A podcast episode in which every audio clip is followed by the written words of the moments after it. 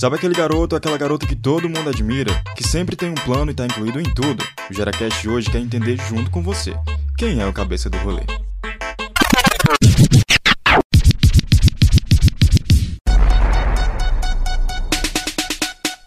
E aí rapaziada, agora eu vou falar. Chegou o GeraCast para te representar. Projeto de cultura, liderança e formação. Vai levar política pública pra nossa geração. Organiza o rolê, pega o fone no busão. Tamo aqui pra aprender e tô se inteira na visão.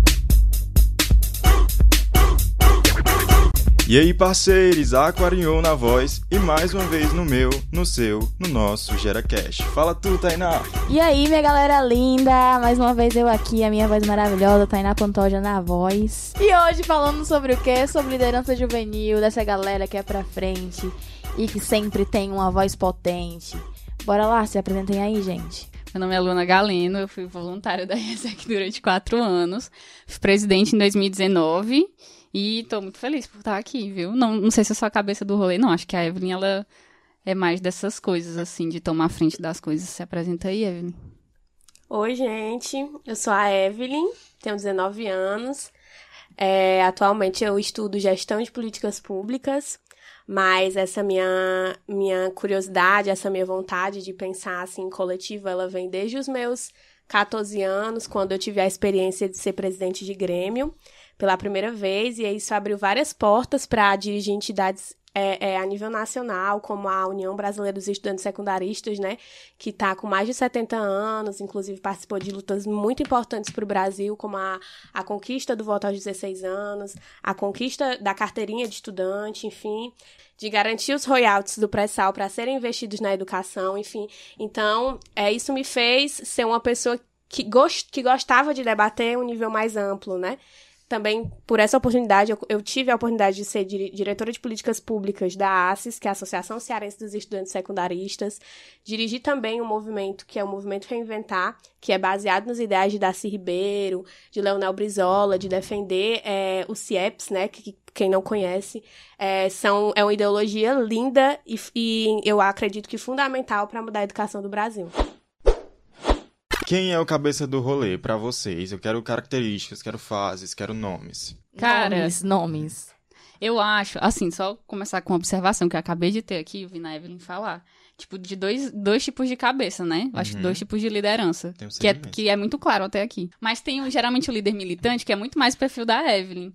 Que é o, o, o cara muito mais engajado com causas sociais, né? Com, com os debates que estão acontecendo, que, que faz esse movimento. E que geralmente é a pessoa que puxa o discurso.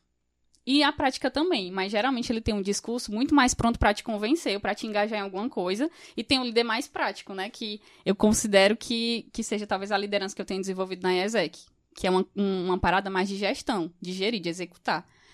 Que um, um, não diminui a outra, e eu acho que a gente precisa do líder que engaja as pessoas, que dá calor, que dá paixão, que movimenta, e o líder que vai executar, que, que vai colocar a coisa em prática, né, que vai gerir a parada todo rolê precisa disso. A pessoa que inventa a ideia doida e alguém que vai gerir aquela ideia doida. Sim. Então, acho que de cara eu vejo muito esses dois tipos de liderança. E pegando assim um pouco da onda que a, que a Luna falou, eu acho que é muito importante a gente falar que existem vários tipos de liderança. Exato, exato. Porque às vezes a gente está falando aqui de uma liderança mais militante, né? De, das causas sociais, enfim. E às vezes uma pessoa que tem uma liderança assim para gerir pessoas, mas não tanto para fazer um discurso, ela fica, ah, será que eu sou uma líder ou não? E a gente tem várias formas de liderança. A gente tem uma liderança mais de discurso, a gente tem uma liderança que executa mais, a gente tem uma liderança que é, gosta de outra área, por exemplo. Então a gente tem vários tipos de liderança e é bom falar para que uhum. se você não é um, uma liderança militante, você talvez seja assim uma liderança assim de gerir pessoas, de ser mais técnico, é. né? É, e sempre me incomodou muito, inclusive, tipo essa divisão, porque Durante a ESEC, inclusive, eu ouvi várias vezes que o cara que faz. Na ESEC a gente chama de speech, né? O cara que vai falar, que fala, que engaja, é como se ele tivesse um papel menos importante no final do dia. E não é, porque antes das pessoas fazerem as coisas, elas precisam estar apaixonadas ou engajadas com isso. Então, se não tiver esse momento de, tipo, esse ponto de contato, de paixão ou de engajamento, ela não vai fazer as coisas. E se ela fizer, vai fazer mal feito ou frustrado. Então, tipo, são, são personalidades que se complementam muito. Geralmente, numa equipe, se não tiver uma dessas duas, em algum parte do, do momento, a parada vai falhar, assim. Quero ser líder, né? Então, não sei se tem um curso, não sei se tem alguma coisa, é uma questão de vontade, como é para vocês, inclusive? Na IESEC, a gente trabalha com desenvolvimento de liderança. Então, se eu acredito que a liderança é uma parada nata, então não precisa de um IESEC ou de qualquer outra organização que desenvolva pessoas, né? A gente Exato. só vai fazer um processo seletivo, ver quem é líder e quem não é e deixar o resto fora do processo. Então eu acredito que a liderança ela é desenvolvida. Inclusive na IESEC a gente chama um modelo de liderança. Então, que habilidades a gente acreditava que poderia desenvolver para que aquela pessoa fosse um líder, né? Na IESEC eram pessoas que tinham autoconhecimento, que, tivesse uma visão global das coisas, que fosse um cidadão do mundo. Então, um líder, ele se importa com o que está acontecendo no bairro dele, na cidade dele, na cidade vizinha, no país, enfim, em outros países também, porque a gente acreditava que uma coisa afetava a outra. E que tinha capacidade de empoderar outras pessoas também, né? Então, ele tomava ciência dos problemas e conseguia empoderar outras pessoas para agir naquele problema. E a quarta habilidade que a gente acreditava como um como desenvolvimento de liderança era, era ser orientado à solução. Então, tipo, vejo um problema que está na minha zona de. que a gente chama de zona de influência, né? O que, que eu posso fazer? E aí eu sou orientada à solução. Então, penso como é que eu vou engajar outras pessoas para solucionar aquele problema. Então, eu acredito que a liderança ela é desenvolvida. Claro, tem gente que nasce, tem liderança nata. Eu, com 19 anos, não tinha a desenvoltura que a Evelyn tem. Entendeu? Eu precisei trabalhar isso de várias formas, me expor a vários desafios para desenvolver isso. Ela meio que já, tipo, ela já tem habilidades que sei lá, da infância dela, das, das experiências prévias dela. Não, eu demorei um pouquinho mais de tempo para talvez conseguir ser assim, uma pessoa mais desenrolada, né? Entre várias aspas. É, eu, eu também penso assim, da mesma forma que a Luana, só que eu penso que a gente tem, nós temos pessoas que realmente já nascem, que são lideranças natas, que você vê até quando é criancinha, que quer coordenar ali a brincadeira, uhum. dizer quem é que vai brincar o ou não. O bagunceiro da sala é um líder nato. É um líder nato. O bagunceiro é. da sala é um líder Porque nato. Porque ele precisa, né? ele bota a cara a tapa, né? Pra fazer. Geralmente não é muito positivo, não, mas com certeza é um líder. Se você trabalhar aquela, aquela criança ali, ele vai ter um grande potencial. Assume o B.O. Isso, é. e se aquilo ali te gera uma inquietação, pode ter certeza que alguma coisa de liderança tu tem ali dentro de ti. Vou usar, puxar um pouquinho pra militância. Tipo, não é que você seja militância porque, militante porque você acha legal ser militante, porque você quer fazer uma fala e lacrar. É porque há várias circunstâncias te fazem ser um militante. E, tipo, tu ser líder é a mesma coisa. Várias experiências que tu vai ter vão te mostrar que tu é líder, que é necessário que tu lidere, tá uhum. entendendo? Isso na IES que a gente chamava de propósito. Então, tipo assim, uhum. é o que que eu passei na minha vida que me motiva a fazer aquilo que eu tô fazendo, né? Então, qual é o meu propósito? Que é essa questão das experiências de vida, né? Você não é um militante só porque você é militante. Você passou por várias situações que te fizeram militar, que te moveram até aquilo ali. Mas eu acho muito engraçado também como os nomes mudam para as mesmas é. coisas, né? Em várias situações diferentes. São, tipo, são líderes, mas são líderes é. de cenários diferentes que chamam as coisas diferentes e vêm, na maioria das vezes, as coisas de uma forma diferente, né? É toda uma percepção, né, que a gente vê aqui nas duas visões, a gente vê que elas se juntam, né? Que elas se compilam tanto da Evelyn como da, da Luana. Estão se complementando, né? Exato. E daí, gente, a gente vê que talvez você não se percebeu ainda. Eu líder, acho né? que eu percebi que, hum. que a Evelyn seria a criança que fica ditando assim a regra do rolê e a Luana era aquela que tinha inquietação nela, tipo, que chato, não quero, não quero esse bagunceiro, não, eu quero. Alguém manda ele parar, não sei o quê. Será que foi mais assim? Ou menos, mais ou menos. Ou Luana era bagunceira e a Evelyn era que sentia não, inquietação? Assim, é... é tem eu era problemática. Onde tem eu podia uma teoria... a oportunidade de problematizar, eu ia. Tem uma teoria, que é a teoria do segundo idiota, que eu uso até hoje, pra tudo. Todo lugar tem o primeiro idiota, né? Que é a pessoa que vai dar aquela ideia que vai dar... vai dar ruim, com certeza. Tipo assim, caralho. Desculpa, palavrão. Ah, palavrão, né? Pera, eu vou colocar aqui o um negócio. Pronto. tipo assim, vou subir no telhado pra soltar uma raia. Tipo, pode Bem ser ideal, massa, né? né? Ideal. Pronto, é a primeira pessoa vai fazer isso, mas ele vai precisar de ajuda para subir no telhado. Então ele uhum. vai precisar de um segundo idiota que fale assim: Meu Deus, muito massa, eu vou subir contigo também. Geralmente, se não tem esse segundo idiota, o primeiro idiota não vai fazer a besteira. Então, Rapaz. Então, eu acho que, que eu sou um idiota. Eu acho que eu sou muito mais o segundo idiota, entendeu? O tipo assim, essa ideia é massa, bora. Vamos fazer sim. Então, acho que eu não, acho que eu não puxava bagunça. Mas, uma vez que a bagunça já tinha sido proposta. Por que não ir, né? É, eu, eu tentava organizar para que ela desse certo. É aquela, aquele famigerado meme, né? Bora, mano, vai dar certo. É isso. Eu acho que talvez ele seja o primeiro idiota. Não sei, né? Muito obrigada que conheci essa teoria hoje. e me autodenomino sim a primeira idiota. Muito obrigada. Eu diria que eu sou a, a. Depende da situação. Às vezes eu sou a primeira idiota. E às vezes eu sou a segunda, terceira, quarta, quinta. É, tem, tu tem o teu bonde, né? Inclusive eu tô é. no teu bonde, aí eu sou o teu Depois quarto ali. Depois do idiota, quem vê vai querer fazer também.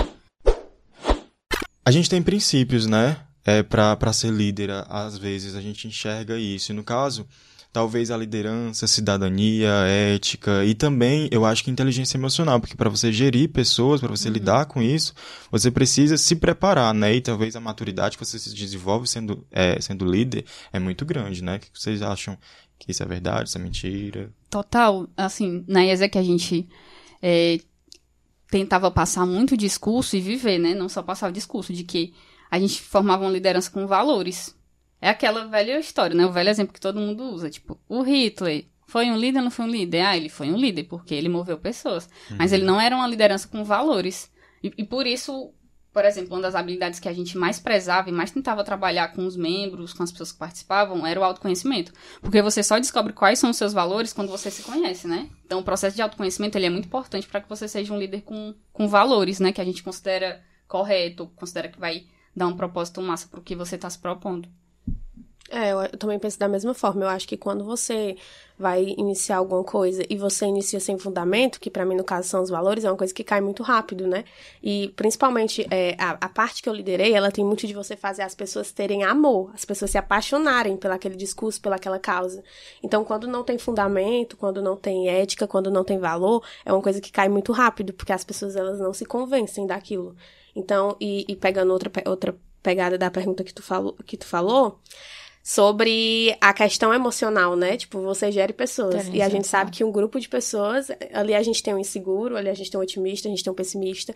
Então tem esse lance de você tentar ser autocentrado, de você tentar passar para as pessoas uma coisa de uma, uma, postura firme, uma postura de isso vai se resolver, é, está assim, mas daqui a pouco a gente vai solucionar. Então tem muito isso de você trabalhar o seu emocional, de você trabalhar como você vai chegar nas pessoas, como você vai dizer alguma coisa para elas, tudo envolve quando você é líder, né, no caso. As pessoas esperam de você, se você tá confiante, elas estão confiantes. Se você tem medo, elas vão estar tá medo, se você tá instável, elas vão estar tá instável. Então isso afeta diretamente as pessoas que você lidera. Então tem sim essa questão de ser mais autocentrado, de saber como falar, né, de como desenvolver as coisas ali dentro. E só pegando isso que a Evelyn falou, principalmente sobre pessoas introvertidas, né?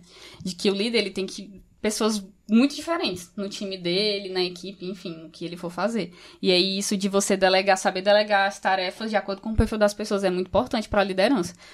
Falando até de, de gestão mesmo, né? Acontece muito de pessoas introvertidas serem excluídas de alguma coisa porque elas são menos líderes, né? Por não ser, não conseguir falar, ou não conseguir se mostrar, ou não ser a pessoa proativa que levanta a mão primeiro. E aí o líder ele tem que ter, inclusive, a inteligência emocional de saber ler as pessoas. Então, se eu, eu sei que o Vitor é mais tímido e introvertido, mas eu sei de outras habilidades dele, eu posso delegar outras habilidades para que ele vá se sentindo seguro para crescer nisso, né? Às vezes o introvertido não precisa deixar de ser introvertido, mas ele pode criar mais segurança para assumir outros papéis também. Então, acho que a inteligência emocional é muito importante nisso. É aquele hard skills, soft skills, né? Exato. Que você vai percebendo. Eu aprendi, eu aprendi na atividade que teve do Gerard. Uma palestra ótima, facilitada pelo Coworking Cuca da Rede Pública José Walter, gente. E Conheço. foi simplesmente tudo. Eu aprendi real. Inclusive, aprendi sobre isso, que existe o hard skills e soft skills, que são habilidades que você vai desenvolvendo Exato. e habilidades que você consegue fazer um curso e tá lá, certificado que você fez aquele curso, habilidade adquirida. E tem a habilidade emocional Exato. de saber lidar com isso. É, hard skills é tipo paradas técnicas, tipo, uhum. fazer uma planilha no Excel. E soft skills é tipo ser proativo, ou saber falar, ter uma oratória massa, enfim, coisas mais pessoais e habilidades técnicas, mas sim, envolve muito isso também. Todo esse conhecimento disponível nas atividades do Gera e também no coworking, né? A hum. gente falou do, do coworking no Gera, no Gera Cast passado, tá bom? É só escutar que vocês ficam sabendo. A Evelyn falou de uma, de uma situação interessante, uma reflexão que eu preciso fazer as pessoas fazerem isso por amor. E daí eu me lembrei da reflexão de poder e autoridade, né? Dessa divergência. O poder, uhum. eu dou uma ordem para você e você faz, porque é aquilo que você precisa fazer. E a autoridade, eu te peço uma coisa e você decide ou não que se quer contribuir com isso, né? Eu tenho autoridade para dizer que por favor, faz isso. Você tem como fazer isso? Já o poder é diferença, aquela diferença entre chefe e líder. E falando sobre, sobre esse, esse babado da autoridade e do poder, né? A, a Luana tem um filme pra indicar a gente, que fala basicamente sobre isso. É o filme O Diabo Veste Prada, né? Que é um filme muito cult. É, não, gente, que é isso. Não cult não. Agora, desde quando cult virou uma, uma ofensa, né? É um filme cult sim, não tem problema nenhum, mas na verdade não é Ela é militante, ela é militante. É... Não, é um filme muito massa, assim, até pegando isso que o, que o Vitor falou sobre poder e autoridade. Acho que uma das coisas que mais me chamou a atenção nesse filme é coisas que eu já vivi como líder e como liderado também. E aí você ter admi muita admiração por uma pessoa, você ter admiração antes de trabalhar com ela, às vezes, antes de conhecer, antes de se aproximar. E aí, quando você vai se aproximando, você vê que a pessoa é humana, né? O líder, ele é humano também. E aí, no filme, tem muito essa questão de, de autoridade ou de um engajamento pela paixão, né? Por, por inspiração. A, a personagem principal do filme, ela se inspirava na Miranda, né? Na chefe dela. E aí, quando foi trabalhar com ela, viu que não era muito aquilo ali, que era uma pessoa grossa, sem inteligência emocional, enfim, que não pensava muito na equipe, tratava muito mal a equipe, e aí é uma responsabilidade que o líder tem que ter. Um líder de cargo, né? Tipo, sou, sou Exatamente, liderança não é um cargo. Que, mas é uma responsabilidade que o líder tem que ter, principalmente com pessoas que se aproximam de você, você sabe que ela se inspira em você, né? E, geralmente, o, o, a, so, a sua equipe, o seu time, ela tem que se inspirar em você. Então, é uma responsabilidade muito grande, um peso também é, de você não, enfim, falhar com aquilo. É, eu acho, como eu já falei, né, um pouco da, da de você, de uma responsabilidade de você ser centrado, né, sobre as coisas que você fala querendo ou não, você influencia pessoas, né? E pessoas ali lhe admiram Exato. e seguem os processos que você vai comandar. Então, tem essa responsabilidade. Agora, assim, no filme, uma coisa que, que agora vai contrapor um pouco o que a gente disse, né? A gente cobra uma responsabilidade emocional, né? Uma, uma é, você ser autocentrado no seu líder, mas que o filme mostra, tipo assim, às vezes a gente desumaniza um pouco o líder. Verdade, total. A gente desumaniza um pouco. A gente esquece que aquela pessoa vai ter problemas em casa, como você tem, vai passar por algumas barras difíceis, e o, o filme mostra isso, né? Tipo, ela tem aquela postura zona rígida, porque aquilo ali, pra ela, fortalece ela como líder, né? Mas dentro de casa, ela passa por algumas coisas, né? Alguns perrenguezinhos que as pessoas do trabalho nem imaginam que ela passa. Então, tipo assim, agora problematizando um pouco. Tipo, o líder também passa por essas coisas difíceis. E às vezes ele tá passando por uma barra e ele, às vezes ele tá recebendo um processo difícil, que ele vai ter que mastigar, engolir para ver como é que ele vai passar pra, pra equipe, vai tá processar. Tá então é tipo, é uma pressão direta para depois cair, né, diretamente sobre outras pessoas. Mas tem essa pressão, então, tipo, mais uma vez pegando o gancho da, da saúde emocional, tem muito isso, sabe? De você, às vezes, querer se mostrar muito forte, querer mostrar que as coisas estão muito bens, mas não é assim. Os, o líder, ele tem é, picos e declínios na, na sua vida de liderar pessoas. E a, e a gente. Eu já errei como líder. Eu já tomei decisões erradas. Eu já, já passei algumas coisas para as pessoas de forma errada. Eu acho muito importante falar aqui, porque às vezes a pessoa acha que ela não tem postura para ser líder porque ela erraria. Mas a coisa que a gente mais faz é errar. A gente erra muito. Queria até pedir desculpa aqui pra, pra Débora e pro Vitor, que foram meus liderados na ESEC 2019. Eu acho que uma das coisas que eu mais admiro em líderes líderes massa, assim, é essa capacidade de você processar a pressão. Muitas vezes eu desci a pressão direto na pessoa. Aí você não vai saber cobrar. Você pode magoar a pessoa, é, levar questões pessoais para o trabalho também, ou pro, enfim, para a ação que você está desenvolvendo.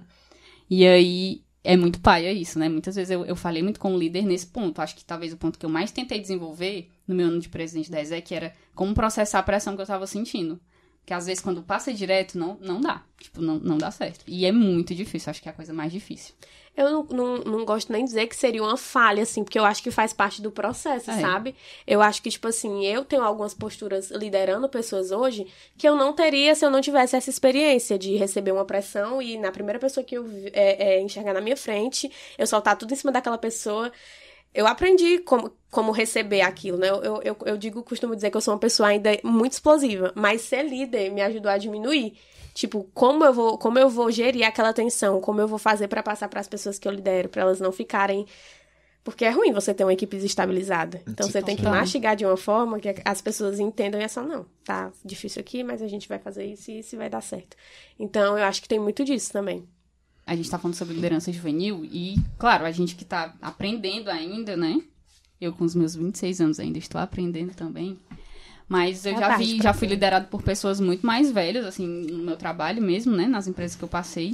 E também não, não tinha essa capacidade de gerir a pressão. E aí eu, como liderada, sofria demais, tipo, me sentia insegura, instável, não sabia é, é, exatamente como a menina do filme, inclusive, não sabia como é que tava o humor, o humor do meu, do meu líder, do meu chefe, ia determinar se o meu dia ia ser bom ou ruim.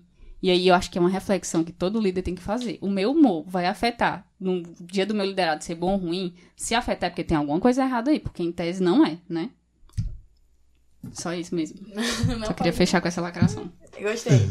É, o, o filme também ele tem essa, essa parada de mostrar o quanto uma pessoa afeta a outra, né? O quanto a gente tá sempre ligado um, um ao outro, que influencia de formas em que eu posso pegar características do Vitor e nem perceber e já passar isso adiante. Total. Que é uma coisa que acontece muito durante o filme, que ela vai aprendendo a lidar com a Miranda da melhor forma, ela descobre formas de lidar com a Miranda que ela não vai sofrer muito e ela fica fazendo isso diariamente até se tornar natural para ela e ela começar a passar o, as ações não legais da patroa dela, tóxicas, né? E pra frente. E ela vai fazendo isso com as pessoas que, que ela gosta. né? Que ela quer hum. conviver com ela e tudo isso até ela perceber o que tudo estava acontecendo ali, né? E aí é basicamente o que a gente tava falando o quanto o líder afeta uma pessoa. Se você convive com uma pessoa que não tem características legais para repassar, que não sabe, não tem interesse emocional, que foi citado mais na frente, né? Uhum. Você acaba se colocando em posição de só repassar aquilo, ou se replicar. E é tão verdade isso e tão sério que, tipo assim, se você, vamos supor, você tem uma experiência de trabalho com um líder que te faz medo, ou que te faz vergonha na hora que tu vai opinar, ou que tu vai falar sobre alguma coisa, por mais que tu seja uma líder, uma pessoa super comunicativa, tu vai gerar uma coisa que tu vai ser retraída. Tu vai ter coisas que tu não vai conseguir falar sobre. Sim. Vai ter coisas que tu vai ter medo de falar por como a pessoa vai te. da forma que a pessoa vai te dar o feedback. Então, isso te gera problemas seríssimos, mesmo tu sendo uma pessoa totalmente desenvolvida. Tipo, tu é muito comunicativa, tu fala muito bem, tu expõe muito bem as tuas ideias, mas se você é, é liderado por uma pessoa que às vezes não consegue é, ter uma comunicação direta contigo, isso vai te gerar algumas coisas, às vezes, atrapalhando a tua comunicação, em como tu expõe as tuas ideias. Às vezes por medo, às vezes por insegurança de como a pessoa vai enxergar aquilo. Então, tipo assim, isso afeta diretamente na pessoa. E é uma coisa que o filme mais mostra, né? Ela muda a forma dela de ser para às vezes levar menos grito, para ser chamado, para ter a atenção menos chamada, enfim. Tem tudo a ver. É, é diretamente ligado isso. E para ser reconhecido também, né? Que acho que é um ponto. O liderado, ele quer ser reconhecido pelo líder dele. É, claro, tem perfis diferentes de pessoas, né? Mas, no geral, isso acontece. E aí, quando esse reconhecimento não acontece, e no lugar do reconhecimento vem o constrangimento, a humilhação, isso vai retraindo as pessoas. E aí, ao invés do líder estar tá desenvolvendo, ele está fazendo o inverso, está retraindo. Eu queria muito que vocês falassem do que vocês participaram, né? Por exemplo, a Luana. Luana, o que é a ESEC? E a Luana gravando história. Eu ia pegar, eu ia Ela tá escutando, gente. O que é a ISEC, né? Qual a funcionalidade dela no mundo? A I-S-E-C a IESEC é, é uma organização gerida unicamente por jovens, reconhecida pela Unesco como a maior organização gerida por jovens no mundo. Tá Ela nasceu ali no pós-Segunda Guerra Mundial, mesmo contexto em que o mundo estava bem abalado por diferenças culturais, né? A gente uhum. conhece o contexto da Segunda Guerra Mundial. E aí ela entrou muito com esse intuito. Como é que eu consigo gerar conexões entre as pessoas de diferentes culturas e de diferentes países para que conflitos como esse não se repitam? E aí é, existem vários escritórios, né? A gente chama de escritórios da ESEC no, no mundo. São mais de 120 países e territórios. É importante falar isso, porque tem países que não são reconhecidas como nação, mas existem ESECs lá também. Aqui no Brasil são 50 escritórios, mais ou menos. E aqui no Ceará só tem um, que é esse aqui em Fortaleza, né? A gente tem nove anos de história. E a gente trabalha com desenvolvimento de, de liderança através de intercâmbios sociais e profissionais também. Enfim. E aí, dentro disso, tem todo um universo, né? É, intercâmbio cultural, troca de experiências e a gente fala muito sobre sair da sua zona de conforto, encarar desafios. E aí eu gosto de falar que a zona de conforto nem sempre é uma situação às vezes, a zona, a, sair da sua zona de conforto, né? Ou encarar um desafio é uma pessoa. Pode ser a pessoa que você está liderando, pode ser o seu par, mas existe desenvolvimento de liderança nessa troca de, de relacionamento também.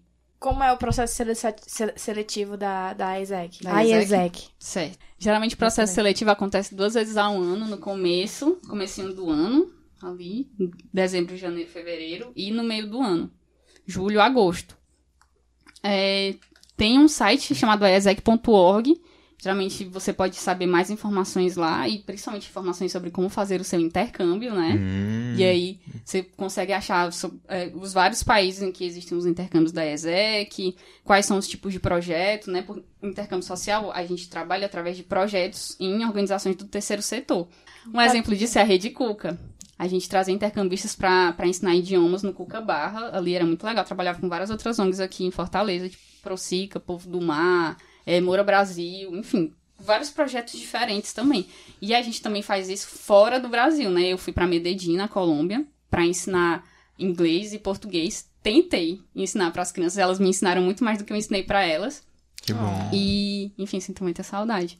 Mas foi muito massa. Geralmente são intercâmbios curtinhos ali, de seis a oito semanas, se for social, né? Sai do Brasil uma dádiva. É. Só sair. Mas voltar também é ótimo, viu? Olha aí. Você volta com mais saudade. é, na época era uma conjuntura diferente, também tem isso, né? Pois é.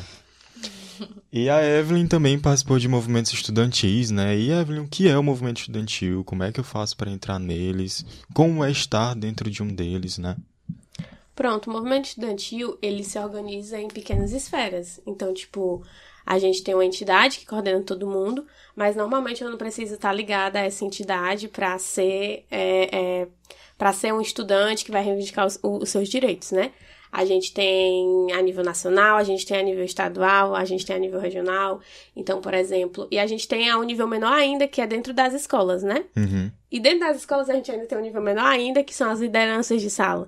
Então é como se fosse uma pirâmide. Às vezes você é só um aluno que quer reivindicar alguma coisa pro líder da sua sala. Então começa de você nessa indignação. Aí o líder reclama pro Grêmio. Aí o Grêmio vai reclamar para uma entidade maior, se o problema resolver, que no caso é a regional. Sim. Aí depois estadual e depois nacional. Então é como se fosse uma pirâmide é, de pessoas que acreditam na mesma coisa. E aí eu costumo falar que tem gente que se distancia disso por achar que é uma coisa assim, só o que a gente pensa, só da forma que a gente quer. E não, é uma coisa muito muito ampla. Tipo, tem gente ali dentro que pensa de todas as formas, né? Então, não é uma, é uma coisa bem heterogênea, diferente, de pessoas que pensam diferente. E aí é um debate, assim, se você tiver interesse, no caso, de se organizar, de ser um, um, um estudante organizado, porque organizado a gente consegue muito mais coisa. Vou dar um exemplo agora. Em 2019, a gente teve os tsunamis da educação, né? Que foram as maiores mobilizações durante todo do, por todo o país que pediam, é, que eram contra o corte de verbas na educação.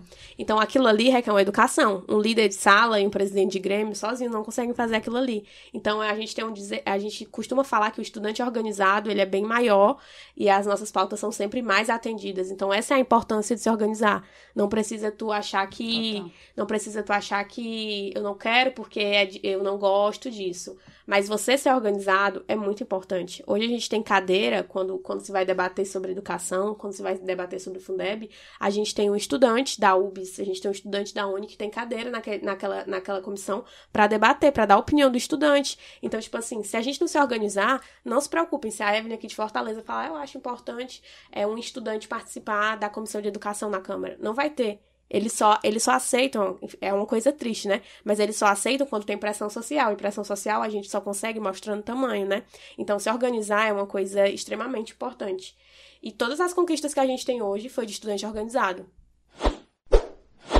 é muito importante a gente se organizar e se decidir e se perceber né, na escola quais são as necessidades, o que está rolando, o que, que eu posso fazer como, como pessoa, como pertencente àquele espaço. Né? Se eu estou aqui, eu quero melhorias, então eu preciso ir em busca, eu preciso me organizar. E não sozinho, mas em coletividade. O Instagram tá cheio de, de movimentos aí, é só pesquisar os arrobas, pesquisar mais na internet, você encontra. Principalmente Fortaleza, viu? Fortaleza é organizada. Isso. E é, é importante trazer o que o Vitor falou sobre o pertencimento, né? Você que está na escola e você acha que a escola não não lhe agrega, ou você acha que não se sente bem na escola porque tira notas baixas em, em, algumas, em algumas matérias e não se sente valorizado, é importante você ter esse pertencimento da, da sua escola, do seu ensino, e ver possibilidades que existem, né? Porque não é porque você tirou nota baixa em matemática que você não seja inteligente, não seja um líder, não seja uma pessoa que vai ser valorizada. Então, se, se veja, né? Tenha esse autoconhecimento, veja no que você é bom,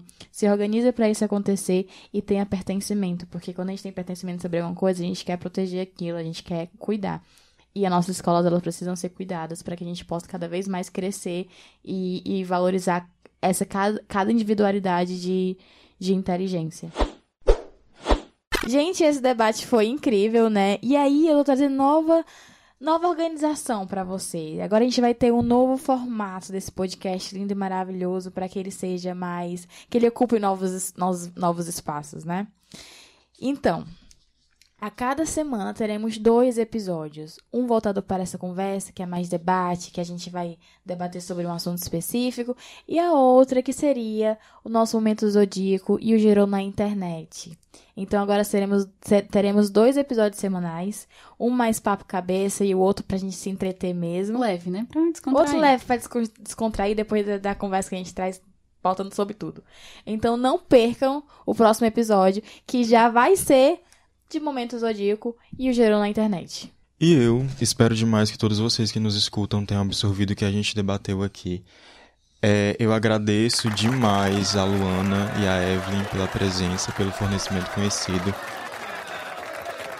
Eu agradeço muito, assim, o Gera é um projeto que eu acho lindo, incrível. Vocês estão liderando hoje aqui um processo que envolve habilidades técnicas, mas habilidades pessoais também, né? Vocês estão sendo extrovertidos, sabendo falar, tendo oratória, sabendo a hora de calar, de falar, que é muito importante também.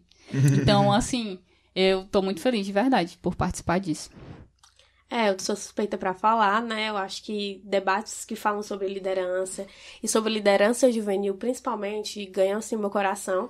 E a gente fazer as pessoas gostarem de debater isso e conhecerem, saberem que tem vários outros ramos na vida, a não ser a matemática, a história, aquela coisa amarrada da escola, é muito importante, né? A gente salva mentes quando a gente faz isso. E isso, o Gera faz isso extraordinariamente bem. E, de, e o Gera, ele forma líderes. Então, a gente tem muita história para contar da, da, edição passada, dessa edição agora, de pessoas que eram pessoas assim, caladinhas na escola e hoje são pessoas que sabem o que querem, que já sabem qual o que, o que querem seguir na vida, qual rumo tomar. Então, tipo, o, o, trabalho de desenvolver liderança é um trabalho incrível e é um trabalho que, eu digo de novo, salva mentes. Então, é isso. Parabéns, Inclusive, galera. a Evelyn, ela é suspeitíssima de falar do Gera, porque ela viu o Gera crescendo, segurou na mão e falou, vamos pra frente. Ela foi filho. a cabeça desse processo aí. Gente, é muito lindo, muito lindo ver o que ele se tornou, né? Porque a gente sabia desde o começo que ele, ele era um mundo. A gente dava pra gente fazer tudo. Dava pra gente fazer um podcast, dava pra gente fazer.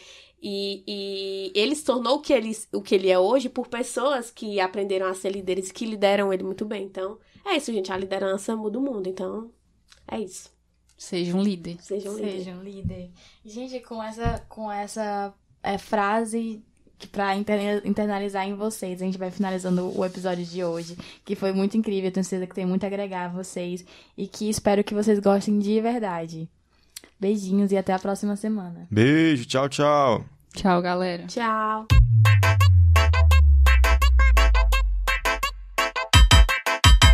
Com a apresentação de Tainá Pantoja e Victor Marinho. Convidadas Evelyn Ster, Luana Galeno. Operação e edição Zé Vitor. Apoio Rede Cuca.